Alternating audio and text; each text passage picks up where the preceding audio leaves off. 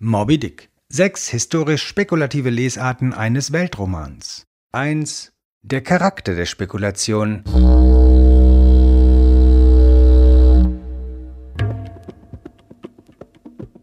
Wortkunde. Beigesteuert von einem jüngst verstorbenen, schwindsüchtigen Hilfsschulmeisterlein. So ihr es unternehmet, andere zu unterweisen und sie zu lehren, mit welchem Namen ein Walfisch in der englischen Zunge zu bezeichnen ist, und dabei aus Unkenntnis den Buchstaben H auslasset, welcher beinahe allein die Bedeutung des Wortes ausmachet, so verkündet ihr, was nicht wahr ist. Wahl Schwedisch und Dänisch Hval.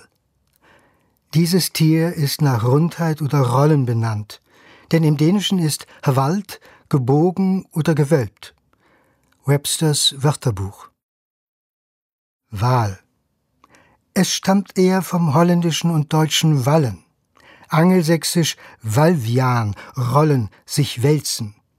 Richardsons Wörterbuch. Wenn man so im weitesten Sinne möchte, eine Art Nietzscheanische, fröhliche Wissenschaft, der wir uns verschrieben haben. Haron Mayer, Literatur- und Medienwissenschaftler an der Bauhaus-Uni Weimar.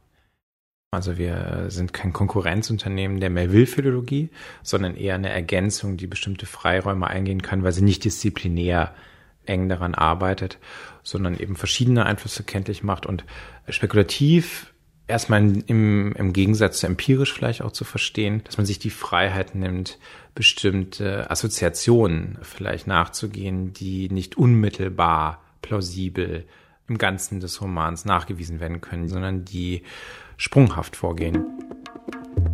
Hier also ähm, ein, eine Assoziation, die ein bestimmtes Wort aufruft oder die die Nachbarschaft zweier Begriffe wachruft, dass man die nachgehen kann, ohne sich die Frage stellen zu müssen, hat Melville folgendes Buch wirklich gelesen? Ist es für die Zeit plausibel? Wo könnte er es herhaben? Gibt es vielleicht Parallelen im Buch, die das stützen? Sondern man kann manchmal auch von einer einzigen Quelle ausgehen und die weiter zurückverfolgen oder auch vor allen Dingen in die Zukunft verfolgen. Also wir nehmen uns ja sogar die Freiheit, Assoziationen zu Büchern herzustellen, von denen Melville noch gar nichts wissen konnte, ganz einfach, weil sie nach 1851 ähm, veröffentlicht wurden. Also ganz berühmt zum Beispiel, Michelet hat 1861 sein großes Buch über das Meer geschrieben, was erstaunliche Parallelen zu Melvilles äh, Darstellung des Ozeans aufweist. Unter anderem eben die starke Tendenz, das Meer zu personifizieren.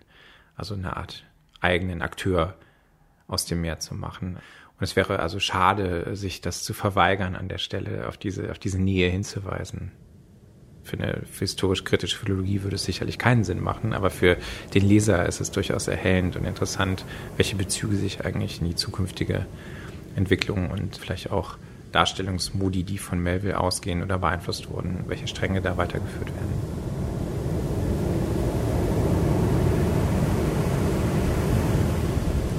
Ich glaube, die Amerikanistik ignoriert uns. Vielleicht ist es ja auch besser so. Also es ist uns nicht unsympathisch, äh, weil es ja von vornherein eben nicht als Konkurrenzprojekt angelegt war. Das muss man nochmal ganz klar betonen, sondern eher als dilettantisch lustvolle Ergänzung von begeisterten Lesern, die keineswegs irgendein Melville-Bild korrigieren möchten oder eine andere Interpretation des Romans anstreben und so weiter, sondern die eigentlich von der Lust an der Lektüre dieses Buches sich treiben lassen und ähm, Spaß an dem Kommentieren haben.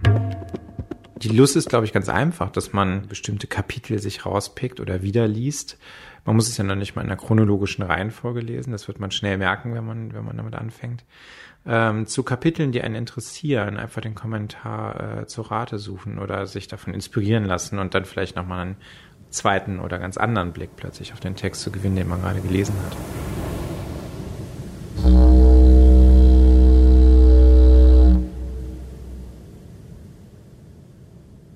Man liest die Kapitel und jedes Mal liest man einen neuen Roman. 2. Alkohol. Das kürzeste Kapitel als Kolonialismuskommentar.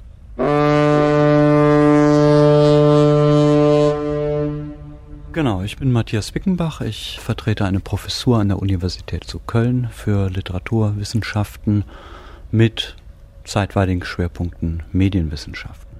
Chapter 122 midnight aloft, thunder and lightning. The main topsail yard, Tashtego parsing new lashings around it. Also das kürzeste Kapitel des Romans ist das Kapitel 122, heißt in der Übersetzung von Jendis Mitternacht im Rick, Blitz und Donner. Und es ist eins dieser Kapitel, die szenisch oder theatral sind, also dramatisch aufgebaut, wo Melville offensichtlich erzählende Kapitel mit dramatischen Kapiteln irgendwie auch zusammenwürfelt. Nicht hier heißt es, die Großmars Ra, Tashtego schlägt neue Lashings darum. Er repariert ein Segel. So, das Kapitel vollständig zitiert lautet Rums, Rums, Rums. Lass nach mit dem Donner, viel zu viel Krach da oben. Wozu soll Donner gut sein? Rums, Rums, Rums. Wir wollen keinen Donner, wir wollen Rum. Ein Glas Rum her. Rums, Rums, Rums. Tastego ist einer der drei Harpuniere, die eine Sonderstellung als Spezialisten an Bord haben, ein indigener nordamerikanischer Indianer von Martha's Vineyard. Das ist die Insel von Nantucket, auf der sie eben in See stechen. Und die Wampanoag-Indianer auf Martha's Vineyard sind als Wahljäger bekannt gewesen. Chapter 122. Und deswegen ist Tastego natürlich ein idealer Harpunier. Der hat keine Angst vor Wahlen. Um, um, um. Stop that thunder. Plenty too much thunder up here. What's the use of thunder? Um, um, um. We don't want thunder, we want rum. Give us a glass of rum. Um, um, um. Das ist alles. Ein solches Kapitel stellt natürlich Interpretatoren vor Schwierigkeiten. Nicht? Man fragt sich unmittelbar, ja, was soll das? Ansetzend an dieser Wortassoziation von dem Donner als Rums und dem Rum als Lautmalerei ist es meiner Meinung nach hier sehr wichtig, darüber nachzudenken, wer hier spricht. Und zwar ist es Tashtego, dass aber Tashtego als Indianer vom Rums des Donners auf Rum kommt, deckt dann aber nochmal eine Kolonialgeschichte auf.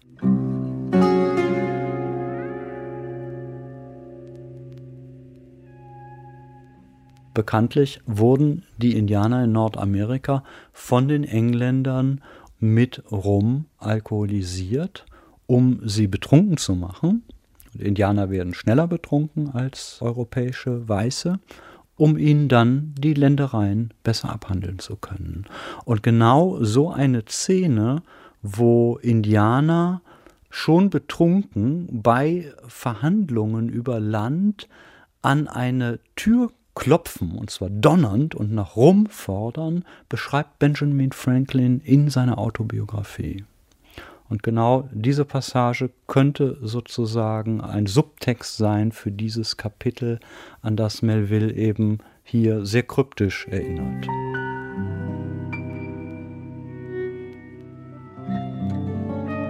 Wen das nicht überzeugt, der muss sich eben sagen lassen, dass das gesamte Schiff des Walfängers ja den Namen Pequot trägt. Und die Pequot sind eine von den Kolonialisten ausgerottete äh, Indianerstamm gewesen.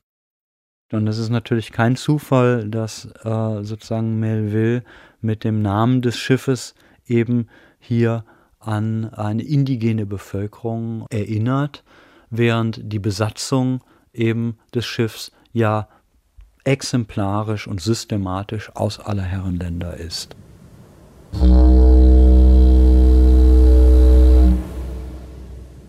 Drei Angst Kapitel 81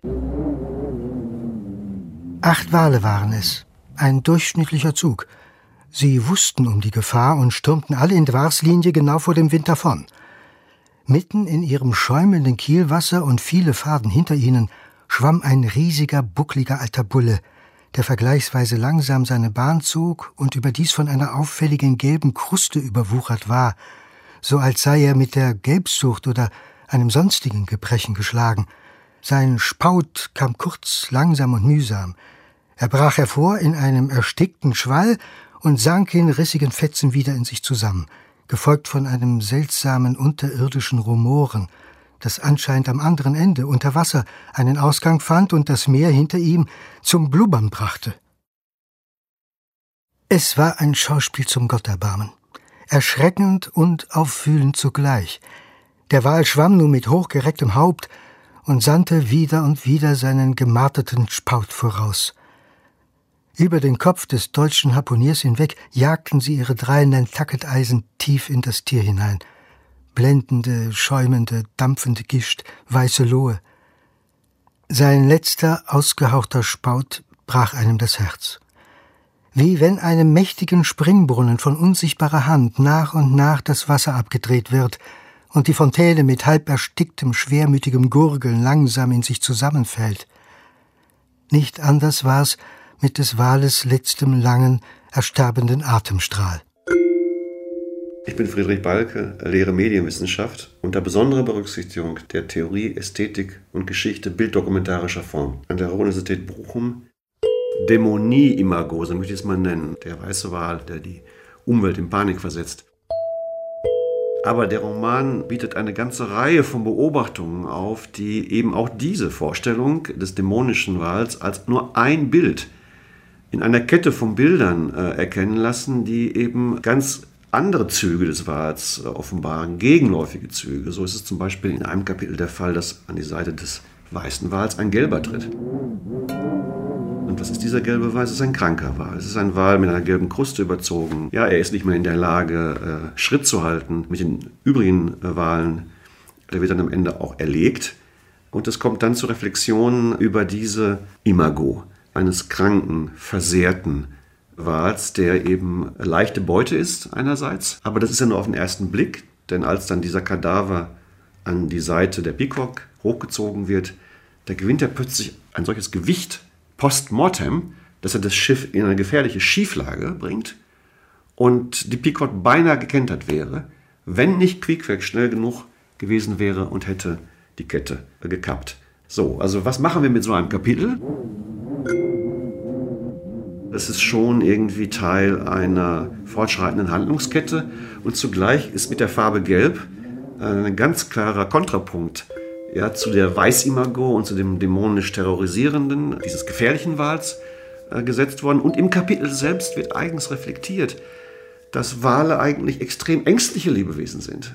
Ja, das ist ein eigenes Thema, dass äh, Vögel, wenn sie Angst hätten, diese Angst immerhin in Klagelaute übersetzen können aber der Wal ein stummes Lebewesen ist und ist deswegen im Grunde eine viel stärker durch eine existenzielle, könnte man fast sagen, Dimension von Angst gekennzeichnet, äh, als andere Lebewesen wie diese kleinen Vögel, ja, die die Möglichkeit haben, ihre Angst umzugehen. Er kann mit dieser Angst nicht umgehen und ist insofern eben alles andere ja, als dieser Wal, den der Roman aus der Perspektive Ahabs konstituiert. Eine ganz andere Geschichte, ein ganz anderes Bild des Versehrten, des kranken äh, Wals, der auch in seinen äh, Verhaltensweisen so äh, dargestellt wird, dass die terrorisierende Dimension dieses großen Tieres als Reaktion auf eine extreme Herausforderung dargestellt wird, aber nicht als ein normales Verhalten des Wals. Und das finde ich schon auf einer ganz bestimmten Ebene eine extrem reflexive Art, eigentlich das Thema, das Moby Dick jetzt, das Walimago aufruft, gegenläufig nochmal zu präsentieren.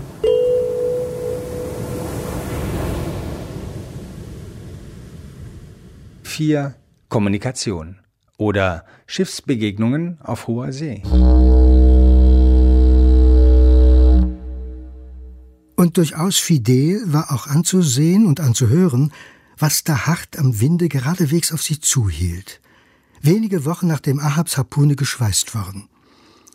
Es war ein Schiff aus Nantucket, die Bachelor, welche soeben das letzte Tranfass in ihre volle Last gezwängt und ihre beinahe berstende Lugs verscheigt hatte und nun im fröhlichen Festtagsgewande frohlockend, wenn auch etwas aufgeblasen, zwischen den weit über dem Fanggrund verstreuten Schiffen die Runde machte, bevor sie den Bug der Heimat zuwandte. Alles habe man mit Spermöl gefüllt, mit Ausnahme der Hosentaschen des Kapitäns. Die habe er sich reserviert, um seine Hände hineinzustecken, als selbstgefälliges Zeichen seiner völligen Befriedigung. Als dieses fröhliche Schiff im Glück auf die schwermütige Pequod zuhielt, hallte der barbarische Lärm gewaltiger Trommeln von ihrer Back herüber. Und als es noch näher stand, sah man einen Teil der Mannschaft um die riesigen Tranöfen stehen, welche mit der pergamentenen Blase oder Magenwand eines Schwarzwals bespannt waren, und bei jedem Schlag der geballten Männerfäuste ein lautes, dröhnendes Donnern von sich gaben. Auf dem Achterdecke tanzten die Seeleute und Harpuniere mit den olivbraunen Mädchen, die mit ihnen von ihren heimatlichen Inseln Polynesiens durchgebrannt waren. Und während das eine Schiff fröhlich vom Winde dahinflog, kämpfte das andere starrsinnig gegen ihn an. Ethel de Massa. Ich arbeite seit 2010 an der Humboldt-Universität am Institut für deutsche Literatur als Professorin. Die Begegnung mit anderen Schiffen ist für die die einzige Möglichkeit, äh, Kontakt zu anderen Crews zu kriegen, Nachrichten zu bekommen, eventuell auch äh, Briefe zu bekommen, weil die Pequod ja auf dieser ganzen langen Fahrt keinen einzigen Hafen anläuft. Auf der Bachelor sitzt eine Crew, deren Kapitän äh, klar sagt, kennt er nicht, interessiert ihn nicht. Ne? Der mit Stolz darauf verweist, äh, wie viel Glück ihm alle anderen Pottwale gebracht haben und der sich deswegen auch für Moby Dick gar nicht weiter ne? interessieren muss.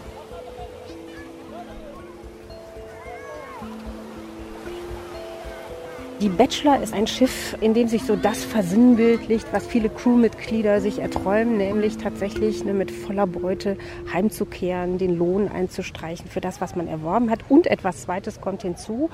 An Bord der Bachelor sind Frauen. Diese Frauen äh, werden von Melville ganz klar als Polynesierinnen bezeichnet. Offensichtlich hat dieses Schiff nämlich eine andere Route genommen, als Ahab sie eingeschlagen hat. Wenn man von Nordamerika kommt und in die Fanggründe möchte im Südpazifik, wo er Moby Dick vermutet, dann würde man eigentlich um Kap Horn fahren, also das heißt Südamerika umrunden und würde dann ganz genau an diesen Küsten, aber auch Inseln vorbeikommen, von denen die Frauen stammen, die da auf der Bachelor vorbeifahren. Die sind bekannt dafür, dass sie Seemänner auf andere Gedanken bringen und dass dann auch die Wahljagd nicht mehr unbedingt im Vordergrund steht. Und Ahab hat durch den Entschluss, Kap Horn nicht zu umrunden, unter anderem auch nicht in Peru Station zu machen, sondern durch den Atlantik zu fahren, das von vornherein unterbunden und seine Crew auf diese Weise, wenn man so will, zur Askese, zur Disziplin getrimmt. Und das ist eigentlich das letzte Mal im Roman, da eine mögliche Zukunft oder auch ein Ausgang, eine Chance dieser Wahljagd auftaucht, die sich aber zu dem Zeitpunkt für die gesamte Pequod erledigt hat.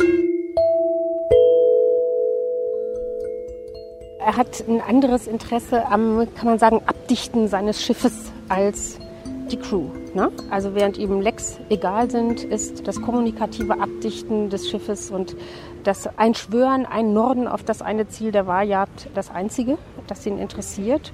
Und dass er die Einladung des Kapitäns zur Party ausschlägt, unterstreicht ja nochmal diese totale Askese. Es wird zwar gesagt, Ab habe Frau und Kind irgendwo an Land, aber die spielen ja für seine ganze Planung überhaupt keine Rolle. Ja.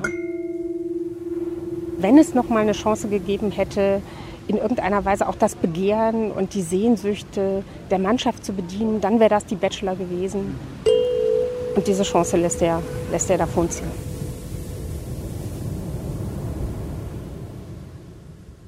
Fünf. A Journey of No Return.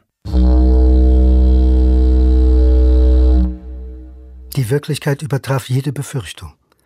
Kapitän Ahab stand auf seinem Achterdeck. Anzeichen einer gewöhnlichen körperlichen Krankheit wies er nicht auf.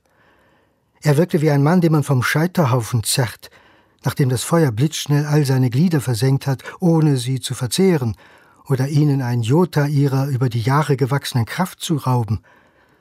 Seine hohe, breite Gestalt war wie aus harter Bronze gegossen, in eine unveränderliche Form, gerad wie Cellinis Erzner Perseus.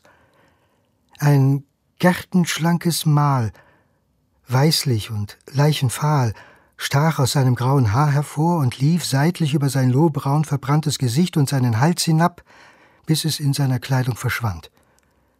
Es glich dem senkrechten Riss, wie er bisweilen im geraden, hochaufragenden Stamm eines großen Baumes entsteht, wenn der Blitz von oben bis unten an ihm entlangfährt, ohne einen einzigen Zweig abzureißen, und seine Rille vom Wipfel bis zum Boden fräst, ehe er in die Erde schießt und den Baum gezeichnet, aber immer noch gesund und grün zurücklässt. Ob er dieses Mal seit seiner Geburt besaß oder ob es die Narbe einer grässlichen Wunde war, das konnte niemand mit Gewissheit sagen. Lars Friedrich, wissenschaftlicher Mitarbeiter am Institut für deutsche Literatur der Goethe-Universität Frankfurt am Main.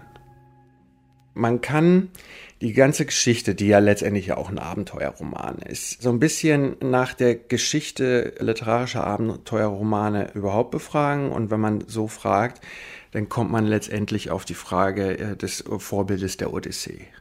Und äh, wenn man das daraufhin abbildet, kann man fragen, ob es je eigentlich die Möglichkeit in diesem Text gibt einer wirklichen Rückkehr nach Hause. Und äh, es war von Anfang an klar, dass der Text schon am Anfang eigentlich behauptet, äh, dass so eine Rückkehr unmöglich ist. Na, es ist eine, das ist eine Journey of No Return. Weil man nämlich sagen könnte, dass die Odyssee, also sozusagen das Vorbild einer Reise, die über unglaublich viele äh, Gefahren und Abenteuer letztendlich wieder in den Heimathafen äh, zurückführt, äh, warum das hier nicht geschehen kann weil die Odyssee zu Ahabs Vergangenheit gehört. Ahab ist schon einmal in die Jagdgründe in den Pazifik aufgebrochen und dort von Moby Dick nach eigener Aussage versehrt worden, ist ihm das Bein abgeschnitten worden. Und der entscheidende Unterschied zu Odysseus äh, besteht darin, dass Odysseus in dem Moment, wo er nach Ithaka zurückkehrt und diese Rückkehr gelingt, ja an der Narbe erkannt wird. Ne? Und der Unterschied ist interessant, weil ja auch Ahab sozusagen auf seiner ersten Rückkehr, die in der Vorgeschichte des Buches liegt und nur nachträglich uns berichtet wird, dass auch Ahab eigentlich an einer Narbe erkannt werden könnte, die ihn aber entstellt und die er sich überhaupt erst während der Fahrt zugezogen hat. Also er kommt zurück, obwohl das in dem Buch nicht gesagt wird, als derjenige, der an seiner Narbe nicht erkannt, sondern nur verkannt werden kann, im Grunde genommen markiert und signiert als, als der nicht umkehrbare, der nicht heimkehrbare, der unumkehrbare. Diese Differenz zwischen Narbe und Narbe, wenn du so willst, finde ich einigermaßen aufschlussreich und der legt im Grunde genommen von Anfang an fest, dass dieses Buch in einer unumkehrbaren äh, Katastrophe enden muss.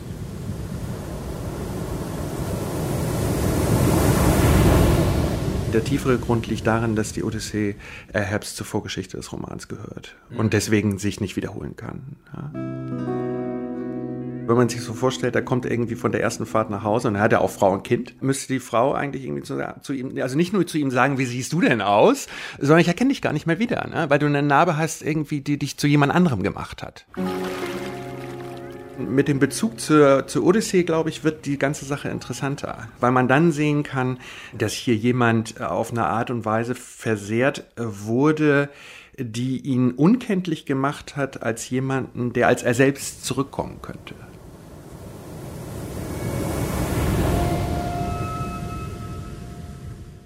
Wissen ist und bleibt ein schwankender Grund. 6. Der Roman oder das Ding? Was eigentlich ist Moby Dick? Auszüge beigesteuert von einem Unter-Unterbibliothekar. Man wird sehen, dass dieser gewissenhafte Grubenwühler und Grabewurm, dieser arme Teufel von einem Unter-Unterbibliothekar, offenbar die langen Regalreihen des Vatikans und die Straßenantiquariate der Erde durchforstet und aufs Geratewohl aufgeklaubt hat, was er an Anspielungen auf Wale nur finden konnte, in welchem Buch auch immer, ob geistlich oder weltlich. Deshalb sollte man die kunterbunten Aussagen über Wale in diesen Auszügen, egal wie verbirgt sie sein mögen, nicht oder zumindest nicht ausnahmslos als ein echtes Evangelium der Wahlkunde verstehen. Also ich bin Cornelius Borg und ich bin Wissenschaftshistoriker und arbeite in letzter Zeit viel zu Medizin, Medizinphilosophie, Medizingeschichte, Geschichte der Hirnforschung, Visualisierungstechniken. Moby Dick ist der Versuch in der Mitte des 19. Jahrhunderts, also in der Phase, in der die Tür aufgestoßen wird zu einer wissenschaftlich-technisch industrialisierten Welt, in der die nächste Generation nur noch weiß, dass sie nicht mehr in derselben Weise wird leben können wie die Generation, in der sie groß geworden ist, in der das Anthropozän beginnt. Also dieses Aufbrechen von allem, was entweder so, angeblich so war, weil es die Natur ist, wie es immer schon ist, oder weil die Tradition es so festgelegt hat, dass dieser Konsens, dieser Kontrakt nicht mehr gilt. Das ist Moby Dick, ein Roman, der genau das macht. Ich habe ihn als modernen Roman gelesen, als Roman, der auslotet, was Literatur kann und was Wissenschaft verfehlen muss, weil sie nicht die Mittel der Literatur hat.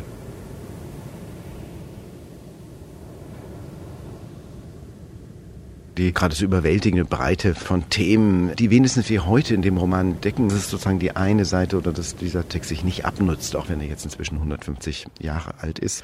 Und dann ist der Spielraum zwischen literarischen und wissenschaftlichen Diskurs. Also das ist sozusagen die andere Seite, die Art und Weise, wie Melville permanent rudert zwischen diesen verschiedenen Wissensordnungen.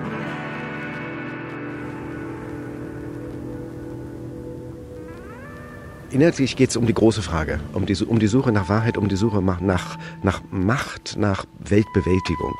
Aber genau in, diesem, in dieser Phase 1850, 19. Jahrhundert, äh, wo tatsächlich die Menschen sich die, die Erde untertan machen, führt Melville dem Projekt auf großartige Weise sein Scheitern vor, weil in der Figur von Ahab in, in dem Wahnsinn dieses Projekts, das große andere zu besiegen, nochmal die Frage aufgeworfen wird, was eigentlich das andere ist. Das, was wir für objektiv halten, das wir die Wirklichkeit halten.